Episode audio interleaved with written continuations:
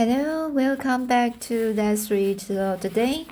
Uh, let's continue for this book, Anne of Green Gables, uh, by L.M. Montgomery. So here, um, I want to start the chapter 3. So the final section of the chapter 3. Marilla had been wondering where Anne should be put to bed. She had prepared a couch in the kitchen chamber for the desired and expected boy, but although it was neat and clean, it did not seem quite a thing to put a girl there somehow. But a spare room was out of the question for such a stray wealth, so there remained only the only the east gable room.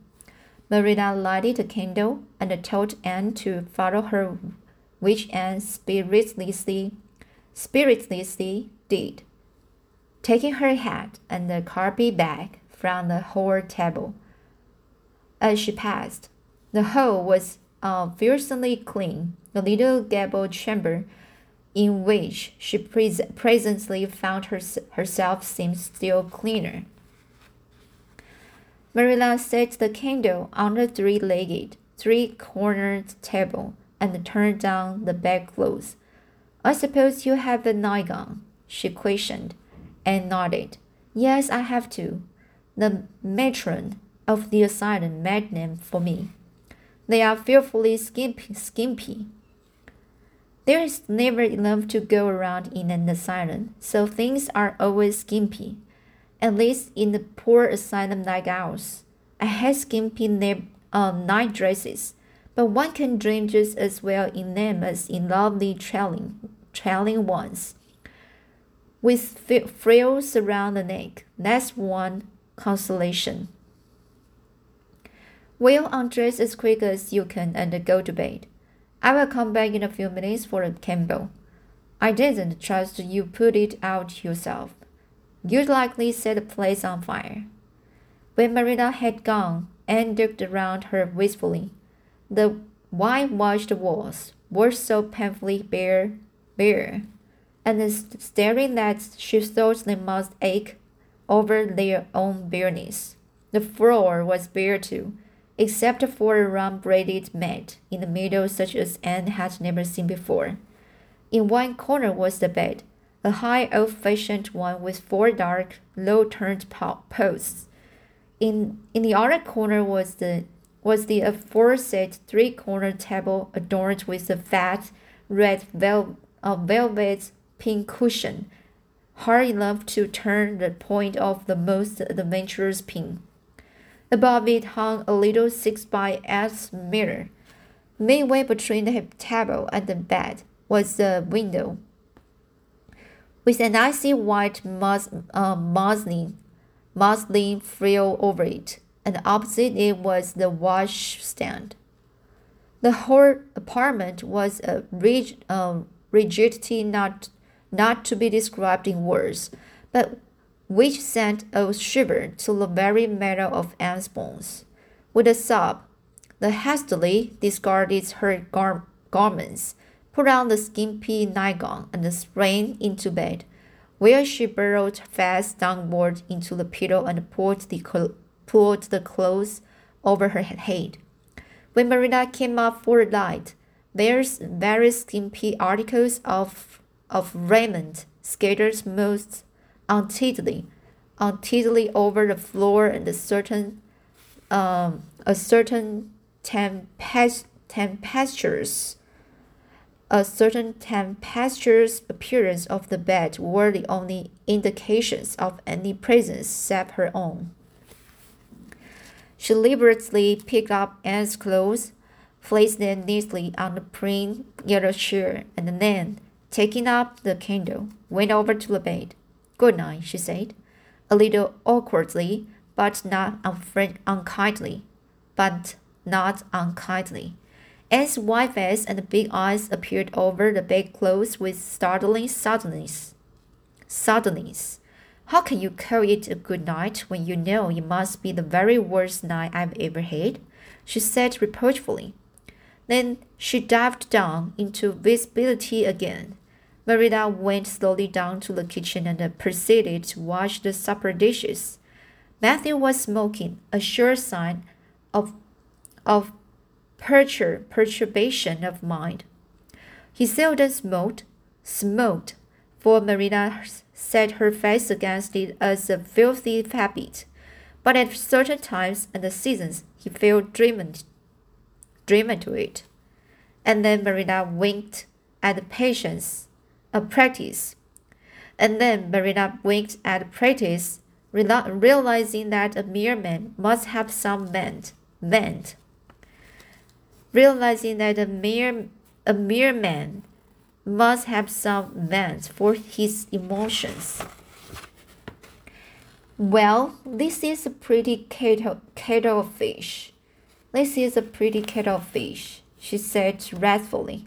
This is what comes of sending word instead of in, instead of going ourselves. Robert Spencer's folks have twist, twisted that message somehow. One of us will have to drive over to see Mrs. Spencer tomorrow, that's certain. This girl will have to be sent sent back to the asylum to the asylum.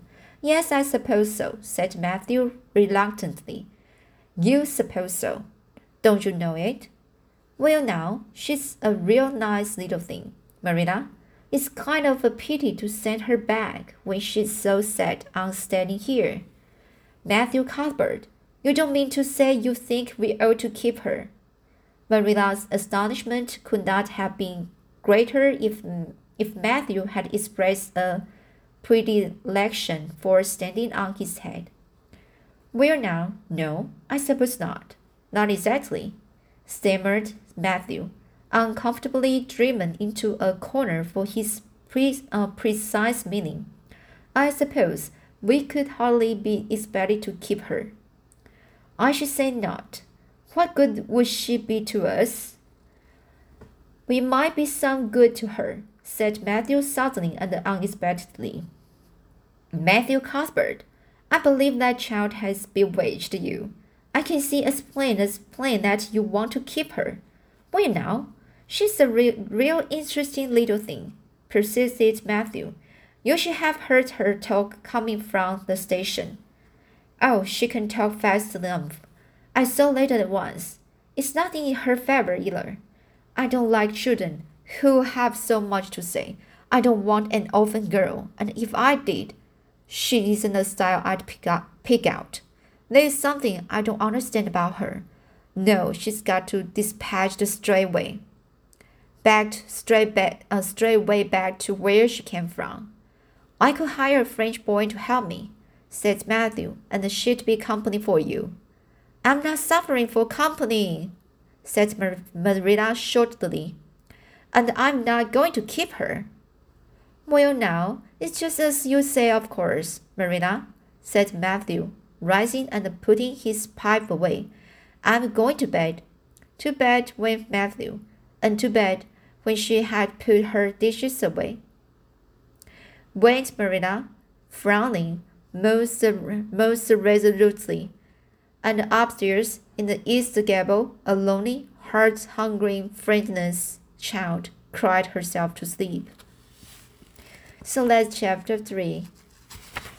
Okay, so I will chat, read chapter 4 the, in the uh, beginning of the chapter 4. The morning, uh, sorry, so morning at Green Gables. It was broad daylight when Anne awoke and sat up in bed, staring confusedly at a window through which a flood of cherry sunshine was pouring and the outside of which something white and fairy webbed clouds glimpse of blue sky. For a moment, she could not remember where she was. First came a delightful thrill, as of something very pleasant. Then a horrible remembrance. This was Green Gables, and they didn't want her because she wasn't a boy.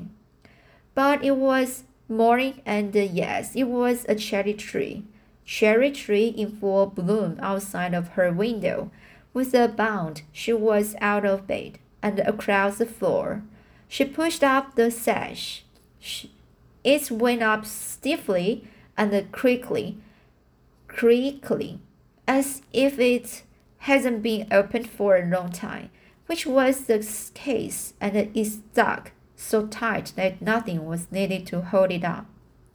Anne dropped on her knees and gazed out into the June morning, her eyes glistening with delight. Oh, wasn't it beautiful? Wasn't it a lovely space, a place? Wasn't it a lovely place? Suppose she wasn't really going to stay here. She would imagine she was. There was scope for imagine imagination here. A huge cherry tree grew outside, so close that its, its boughs tapped against the house, and it was so thick, uh, thick set with blossoms that hardly a leaf was to be seen.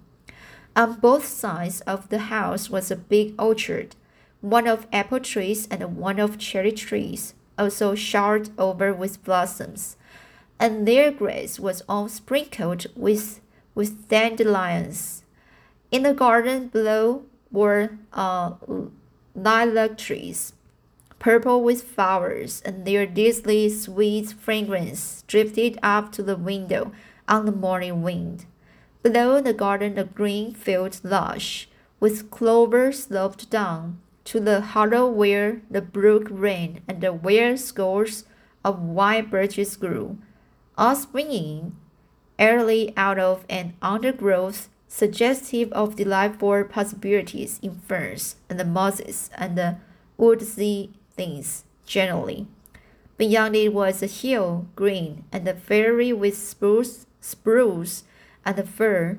There was a gap in it, where the great gable end of the little house she had seen from the outside, the other side of the lake of shining waters was visible. Off to the left were the big barns, and beyond them, away down over green, low sloping fields, was a sparkling blue glimpse of sea. Anne's beauty-loving eyes lingered on it all, taking everything greatly in. She had looked so on so many unlovely places in her life. Poor child. But this was as lovely as anything she had ever dreamed. She knelt there, lost to everything but the loveliness, uh, loveliness around her, until she was startled by a hand on her shoulder. Marilla had come in unheard by the small dreamer. It's time you were dressed, she said curtly. Marilla really did not know how to talk to the child, and her uncomfortable ignorance made her crisp and curt when she did not mean to, mean to be. Anne stood up and drew a long breath. Oh, isn't it wonderful? she said, waving her hand comprehensively, com, compre, comprehensively at the great world outside. It's a big tree, said Marilla, and it blooms great but the fruit don't amount to much never, small and wormy. Oh, I don't mean just the tree. Of course, it's lovely. Yes, it's, it's radiantly lovely. It blooms as if it meant it. But I meant everything the garden and the orchard, and the brook and the woods, the whole big dear world. Don't you feel as if you just loved the world on a morning like this? And I can hear the brook laughing all the way up here. Have you ever noticed what cheerful things brooks, brooks are? They are always laughing. Even in winter time, I've heard them under the under the ice. I'm so glad there's a brook near Green Gables. Perhaps you think it doesn't it doesn't make any difference to me when you are not going to keep me, but it does. I shall always like to remember that there is a brook at Green Gables, even if I never see it again. If there wasn't a brook, I'd be haunted by the uncomfortable feeling that there ought to be one. I'm not in the depths of despair this morning. I never can be in the morning. Isn't it a splendid thing that there are mornings? But I feel very sad. I've just been imagining that it was really me you wanted. After all, and that I was to stay here forever and ever. It was a great comfort while it lasted. But the worst of imagined things is that the time comes when you have to stop, and that hurts. You'd better get dressed and come downstairs and never mind your ima- said Marina as soon as she could get a word in edgewise. Breakfast is wait- waiting. Wash your face and comb, comb your hair. Leave the window up and turn your bed clothes back over the foot of the bed. Be as smart as you can. Anne could evidently be smart to some purpose, for she was downstairs in ten minutes' time, with her clothes neatly on, her hair brushed and braided, her face washed, and a comfortable conscious consciousness pervading her, her soul that she had fulfilled all Marilla's requirements. As a matter of fact, however, she had forgotten to turn back the bedclothes. Alright, so that's the beginning the, the the the beginning of the chapter four. So I will continue the following story next time. So okay, see you next time.